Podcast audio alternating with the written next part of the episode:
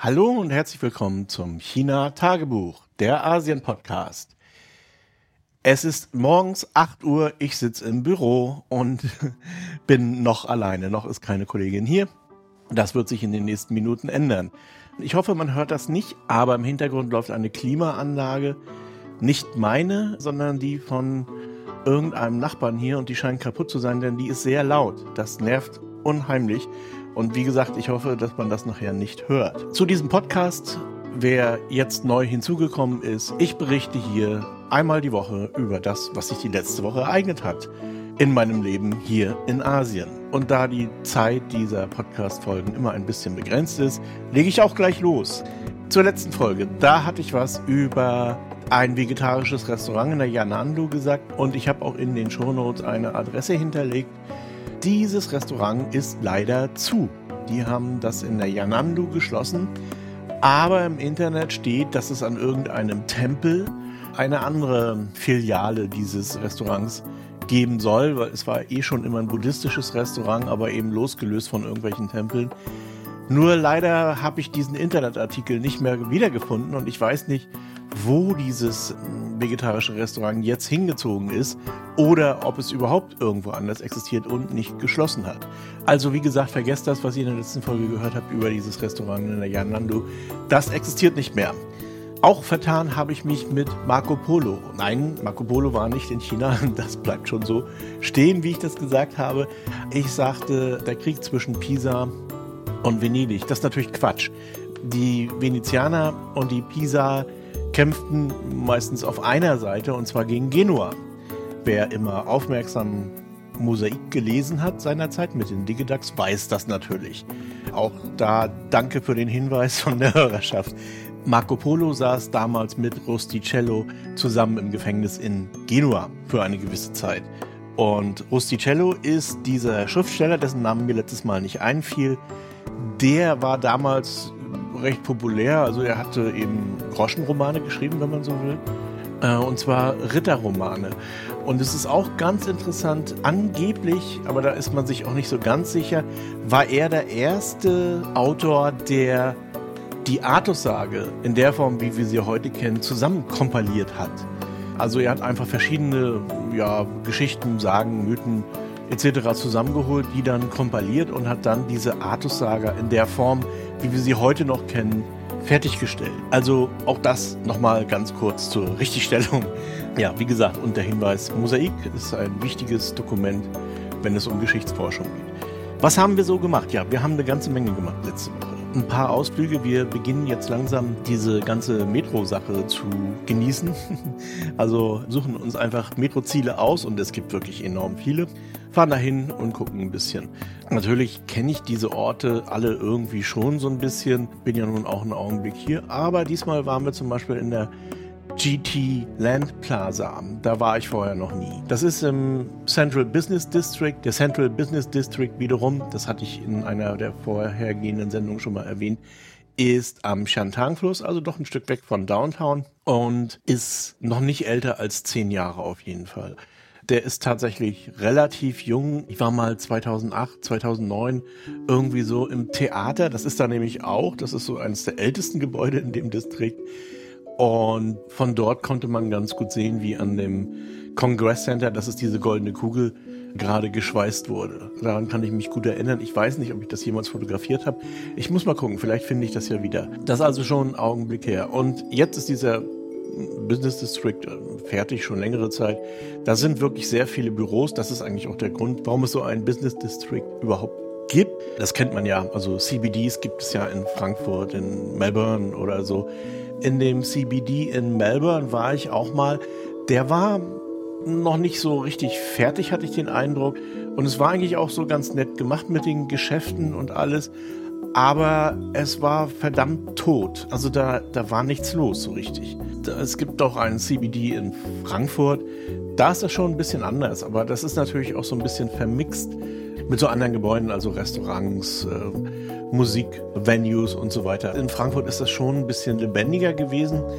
Da war ich das letzte Mal 2020 im November weil da musste ich hin, weil in der Nähe der Börse ein Arzt war, bei dem ich einen Bluttest machen konnte, ohne den ich nicht fliegen konnte zurück nach China.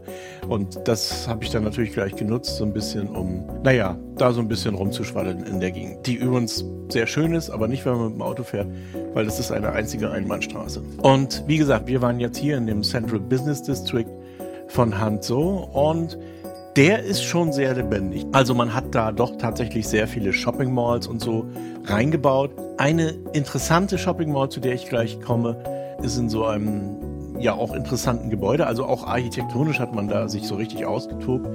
Es sind nicht einfach nur so grau-blaue Glas-Beton-Türme, sondern die Architektur ist schon auffällig. Also wie gesagt, diese runde goldene Kugel, das muss man sich erstmal trauen. Aber auch diese GT Land Plaza ist ein ganz flaches Gebäude und soll im Prinzip darstellen, so eine stilisierte Form des Westsees, nur eben aufgerichtet, senkrecht.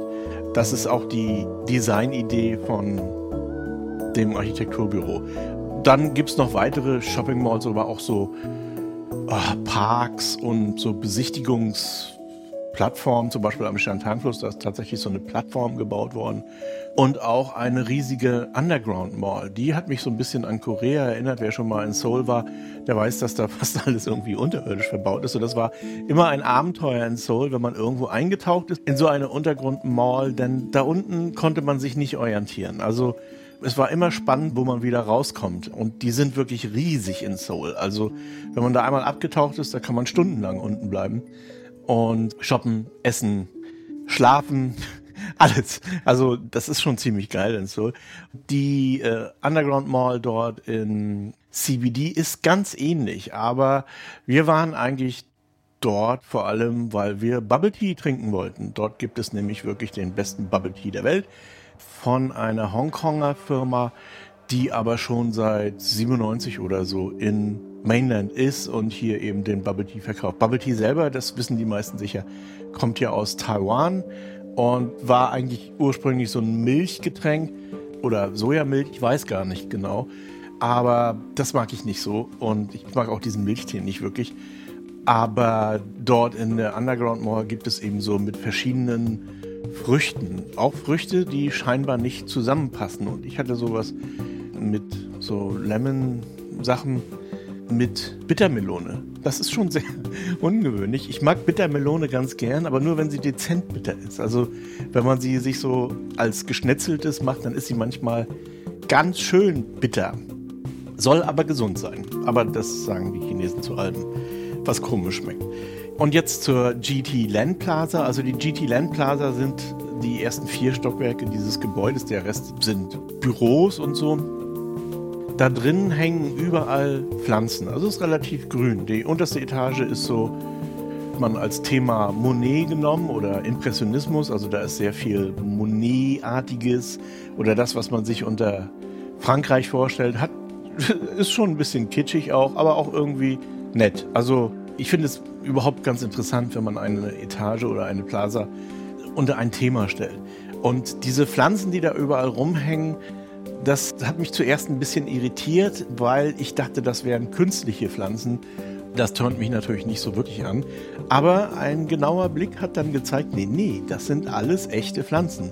Mir ist nicht ganz klar, wie die bewässert werden, aber muss ja funktionieren, denn die meisten waren grün.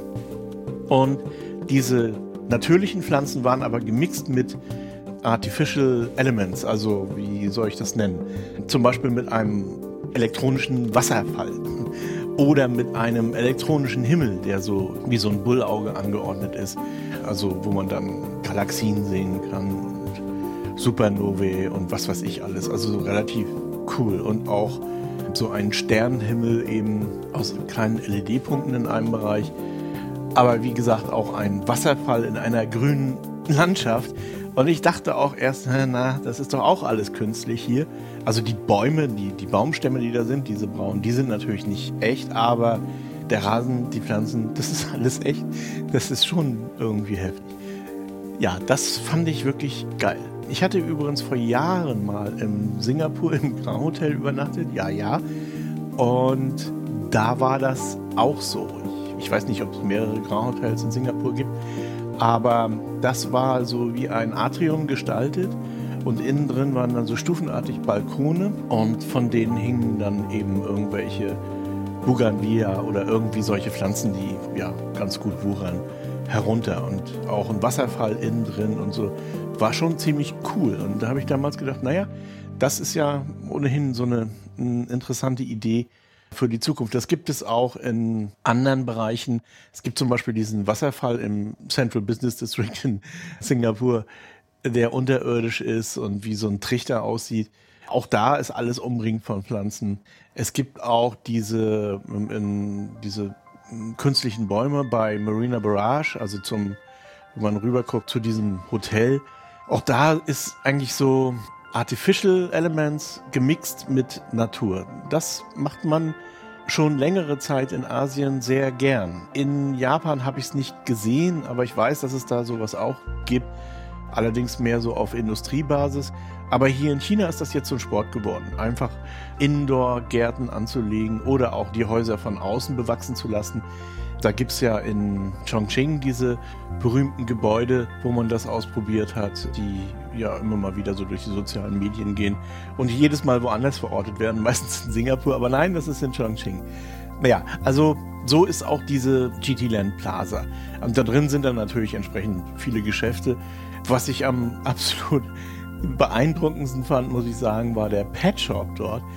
Denn das war nicht einfach nur ein Pet Shop, das war ein riesiges Areal mit allen möglichen Sachen für Tiere. Da war auch ein Restaurant für Menschen natürlich, aber eben eingerichtet für Tiere. Also überall Fressnäpfe, es gab eine eigene Speisekarte für Tiere. Also man kann sich das gar nicht vorstellen. Dann ein Schwimmbad für Tiere, einen Tierpsychologen mit eigener Abteilung. Natürlich dann so Tier-Fashion, Tier, ich habe keine Ahnung, Futter. Ein riesiges Futterareal sah aus wie ein Supermarkt das war der größte und beeindruckendste Pet Shop, den ich je gesehen habe. Tiere gab es da kaum, also Hunde und so habe ich nicht gesehen. Was ich gesehen habe, waren Fische, Kaninchen und Hamster. Ich denke, dass der Tierhandel oder so, der wird jetzt hier in China eh schon sehr intensiv beobachtet. Und gerade so mit Hunden oder so, da ist man doch mittlerweile sehr empfindlich, was das betrifft. Es gibt natürlich immer noch so Tierhandlungen, wo man sich fragt, hm, das ist, kann nicht im Sinne der Tiere sein. Aber dieser Pet Shop dort, der hat da wirklich eine, eine ganz gute Kurve gekriegt, finde ich. Ich finde auch Hamster und Hasen. Hm, ich bin auch so ein Typ, der nicht gerne in Zoos geht. Also eher gesagt, überhaupt nicht in Zoos geht. Ich versuche das zu vermeiden, wie es nur irgendwie geht. Und zwar auf der ganzen Welt. Mich wollten auch Leute, in, als ich das letzte Mal in Rostock war, unbedingt in den Zoo mitnehmen. Ich mag das nicht. Also ich kann gefangene Tiere irgendwie, das macht mich, das deprimiert mich eher. Und ja, da kommen jetzt viele Argumente mit genetischer Rückzüchtung und naja, blablabla. Aber insgesamt finde ich Zoos traurig und Zoohandlungen auch.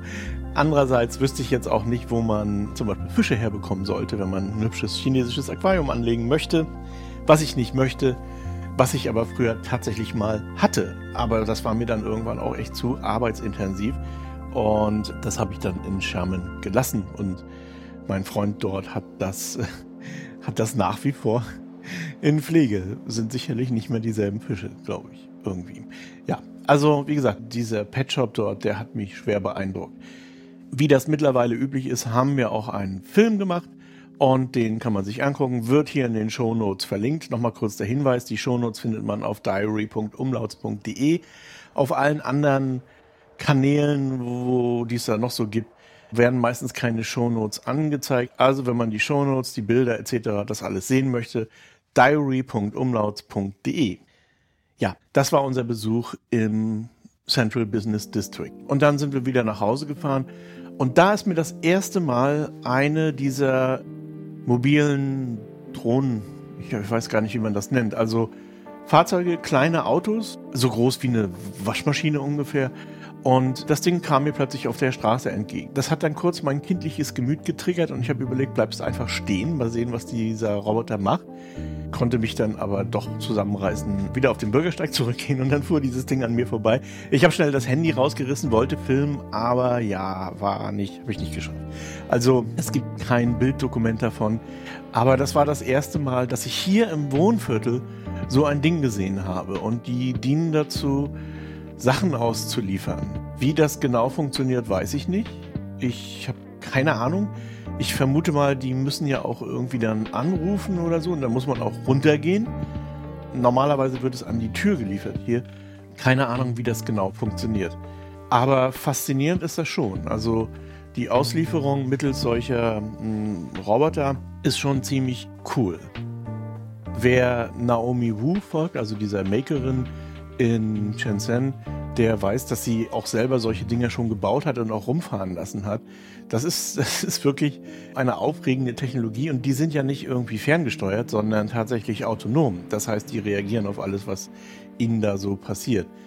Ja, das ist aber dann mal ein anderes Thema.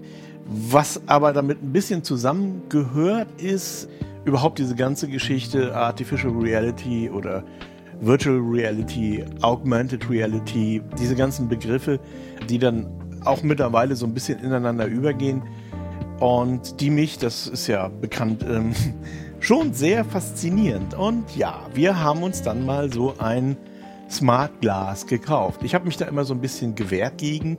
Ich kenne diese Dinger noch aus längst vergangener Zeit.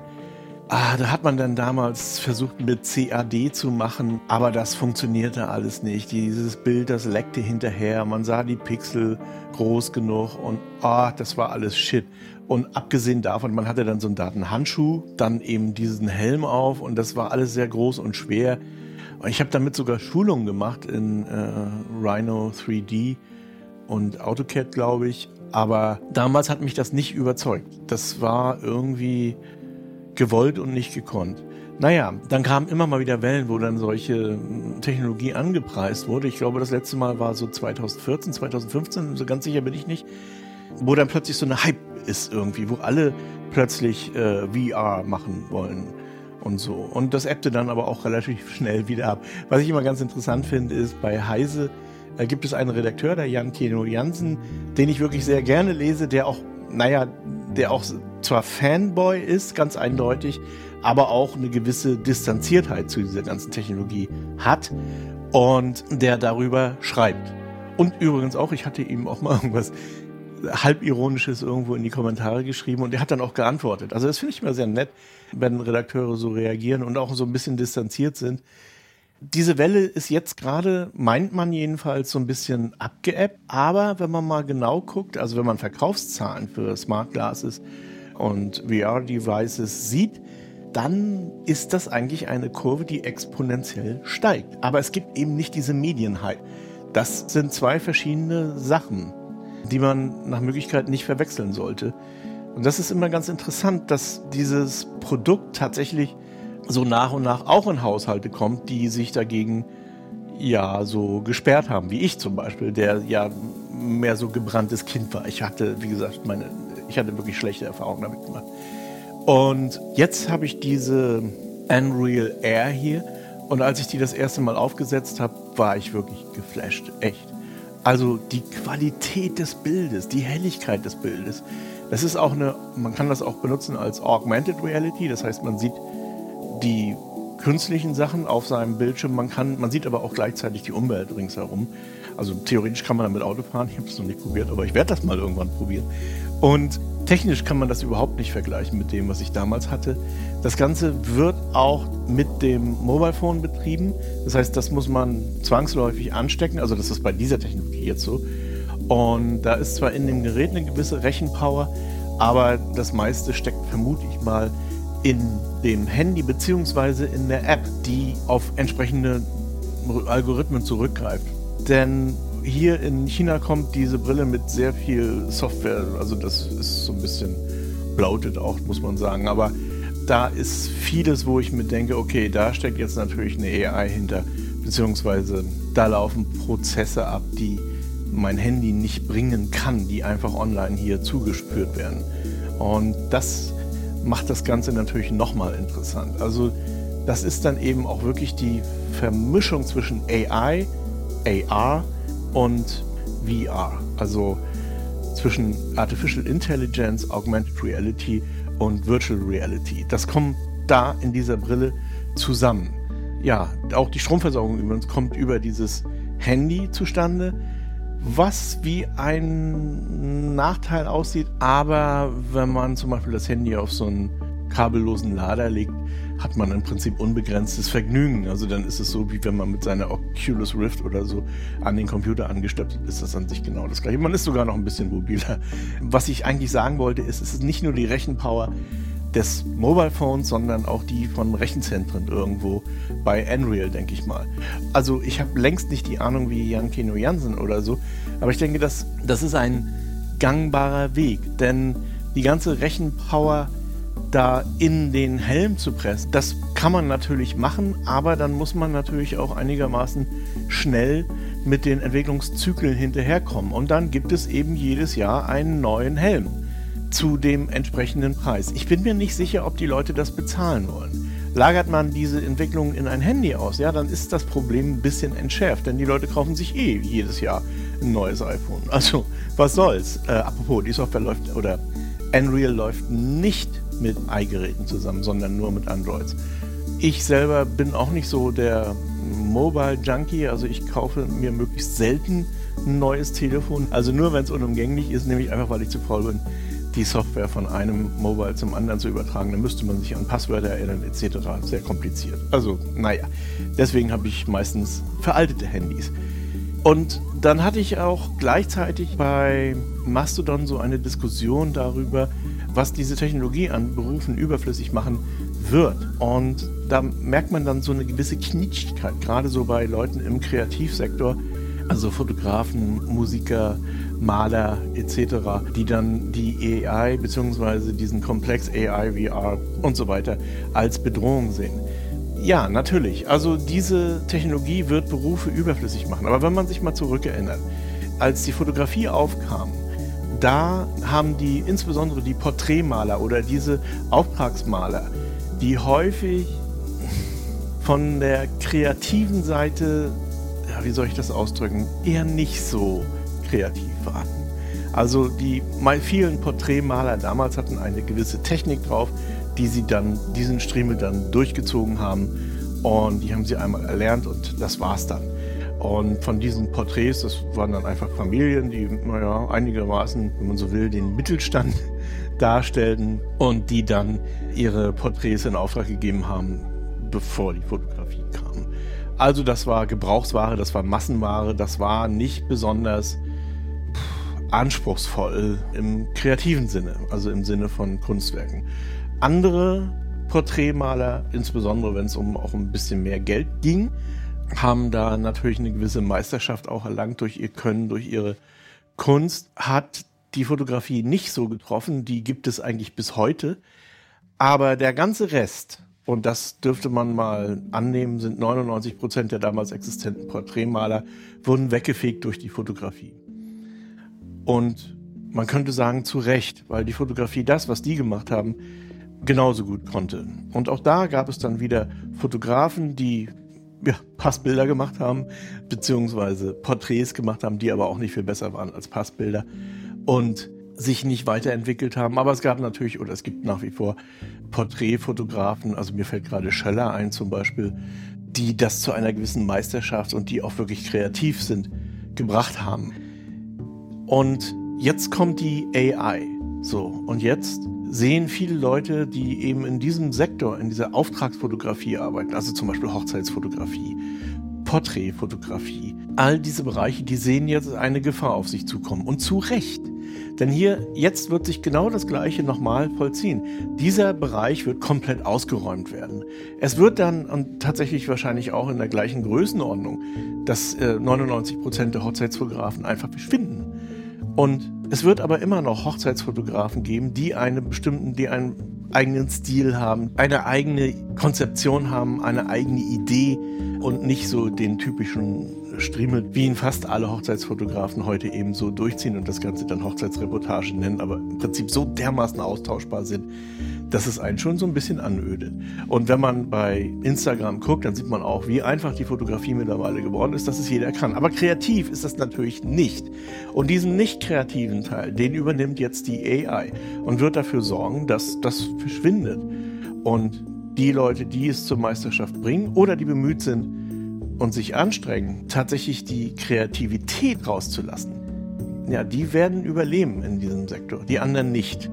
das ist einfach eine Entwicklung, die sich nicht aufhalten lässt. Und Jetzt kann man überlegen, ja, die Leute verlieren ihre Arbeit und so weiter und so fort. Ja, das ist so. Aber man hat ja auch die Möglichkeit, sich selber zu entwickeln bzw. neue Bereiche zu finden. Damals gab es Millionen Porträtmaler, die gibt es alle nicht mehr.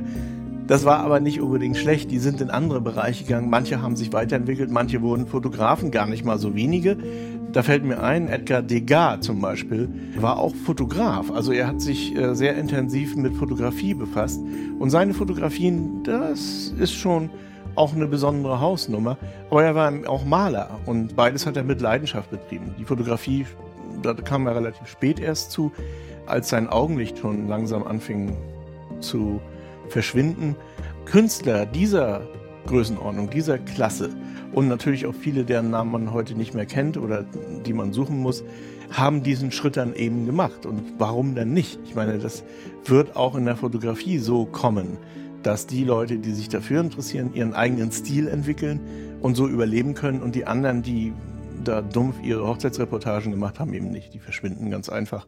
Das ist im Prinzip so ein gewisser Darwinismus in der technischen Entwicklung, der immer greift und gegen den man eigentlich tatsächlich nichts machen kann. Also was ich sagen will, schlechte, mittelmäßige Fotografen, Musiker, Schreiber, die können sich einfach entscheiden, sich zu entwickeln oder zu verschwinden. Um das Ganze positiv abzuschließen, ich habe äh, gerade ein interessantes Video gesehen, da geht es um Musik. Und gerade so Podcaster oder auch andere Leute, die sich so ein bisschen mit Audio befassen, die sind immer so ein bisschen angenervt auch, wenn sie das nicht möchten von dieser ganzen Audiotechnik und so. Das ist ja auch ein, ein Groschengrab, wenn man so will. Also man kann da relativ viel Geld lassen. Also nutzt man dann irgendwelche Tools, Online-Tools, die dann zum Beispiel den Podcast mit Magie, wie es so schön heißt, bearbeiten und dann da irgendwas draus machen, was vorher nicht da war. Also das sogenannte Mastering. Da gibt es mittlerweile eine Unzahl an Plattformen, die dieses Mastering anbieten. In Deutschland ist das zum Beispiel auf Phonic, die Algorithmen haben und denen sie dann tatsächlich den Podcast nochmal entsprechend mastern, sodass er besser klingt. Das muss man nicht machen, aber ja, wenn man keine Lust hat, sich mit der DAW weiter auseinanderzusetzen, dann ist das eigentlich ein ganz probates Mittel. Das gibt es in der Musik auch und da greifen Musiker natürlich, weil dieses Mastering online sau billig ist. Das kostet 10 Euro, 5 Euro, irgendwie sowas. Oder manchmal auch in der Schnupperversion ist es kostenlos. Und da gibt es eben diese Mastering-Tools, die man nutzen kann für seine Musik. Die Ergebnisse sind meistens optimiert für irgendwelche Plattformen, also für Spotify oder sowas. Und okayisch, würde ich sagen wenn man keinen Vergleich hat, findet man den Unterschied zu dem Ausgangsmaterial, das man selber produziert hat, enorm und denkt, boah, das kann ja die AI besser als jeder Master. Aber das ist eben nicht wahr. Und da hatte ich eben, wie gesagt, ein Video gesehen, wo ein Audio-Engineer mal einen Song mastert interessanterweise auch mit analoger Technologie. Das ist übrigens nicht der Punkt. Das geht auch mit digitaler Technik, vielleicht nicht ganz so schön anzusehen, aber es würde theoretisch gehen. Und der Unterschied seines Masterings zu dem von in diesem Video von, glaube ich, fünf ausgewählten Online-Mastering-Tools ist enorm. Und das merkt man selbst bei der äh, Audioqualität von YouTube. Also das, was die Wetware dort zustande bringt, das erreicht die AI nicht und wird es nie erreichen. Einfach weil dort noch Kreativität hineingesteckt wird.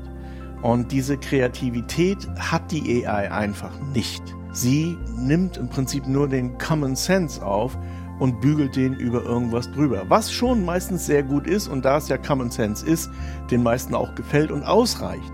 Aber es ist nicht das Gleiche wie wenn jemand sein äh, Musikstück mastern lässt. Und es ist auch nicht das gleiche, wie wenn man seinen Roman einem elektronischen Lektor einwirft. Also ich habe mit Jasper ja probiert. So, das ist schon faszinierend, was da rauskommt. Aber es ist eben auch Common Sense. Es bleibt auf einem bestimmten Niveau stehen. Es geht nicht darüber hinaus. Also die eigene Kreativität ist da auch gefragt. Und last but not least, die ganzen Bilder, die jetzt eben durch DAL-E oder äh, andere Generatoren rausfallen, ja, da sind Bilder dabei, wo ich mir, ich hatte ja darüber berichtet, wo ich mir denke, hm, not bad. Also das ist äh, im Prinzip 90 oder das reicht nicht. Das sind 99,8 Prozent aller Instagram-Bilder können ersetzt werden durch eine AI. Das ist einfach ein Fakt. Und aber das eine Bild, das ich mache, das wo ich, das muss ich ehrlich zugeben, mich vielleicht inspirieren lasse von so einer Doll-E-Variante, ähm, das schafft dieser Generator nicht, weil es eben nicht dieser Common Sense ist. Ja, also die Angst bei mittelmäßig begabten Kreativen oder eben nicht Kreativen ist durchaus berechtigt, denn sie werden verschwinden. Auf der anderen Seite die Meisterschaft oder das, was man machen kann mit seinem Gehirn oder mit seiner Intuition, mit seinem Verständnis für Kunst, mit all seiner ganzen Persönlichkeit, das lässt sich durch eine AI heute noch nicht abbilden. Dazu fehlt ihr das Bewusstsein und das Empfinden für die Ästhetik beziehungsweise für das, was hinter der Technik ist. Das mag kommen. Also ich bin ziemlich sicher, dass diese sogenannte Singularity irgendwann erreicht sein wird. Aber ob dieses Bewusstsein dann tatsächlich so menschlich ist, dass wir damit was anfangen können, also die wird vielleicht andere Musik hören wollen als wir. Also selbst da sehe ich keine Bedrohung, weil die machen ihre eigene Musik, die schreiben ihre eigenen Bücher, die wir nicht verstehen und umgekehrt. Das ist dann eine neue Spezies, die irgendwann auftreten wird.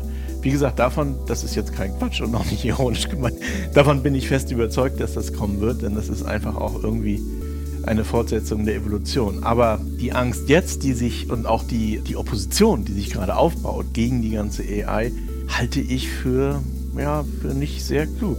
Sondern es sollte eher Ansporn sein, seine eigene Kreativität herauszufordern und sich Mühe zu geben und auch zu üben, zu lernen. Weil es ist nicht nur, dass es einfach irgendwie so vom Himmel fällt, sondern einen neuen Stil oder einen eigenen Stil muss man sich erarbeiten. Das geht nicht anders. Und auch wenn man malen möchte, da kann man jetzt einen auf Dilettantismus machen. Wenn man es dann wirklich zur Kreativität bringen möchte, muss man das lernen und üben. Und das ist in der Musik so, in der Literatur so, in der Fotografie, im Film, überall das Gleiche. Also ohne Mühe geht das nicht. Per aspera ad astra. Das ist ein gutes Schlusswort. Das lassen wir so stehen. Per aspera ad astra. Soweit und viel Spaß bis zum nächsten Mal.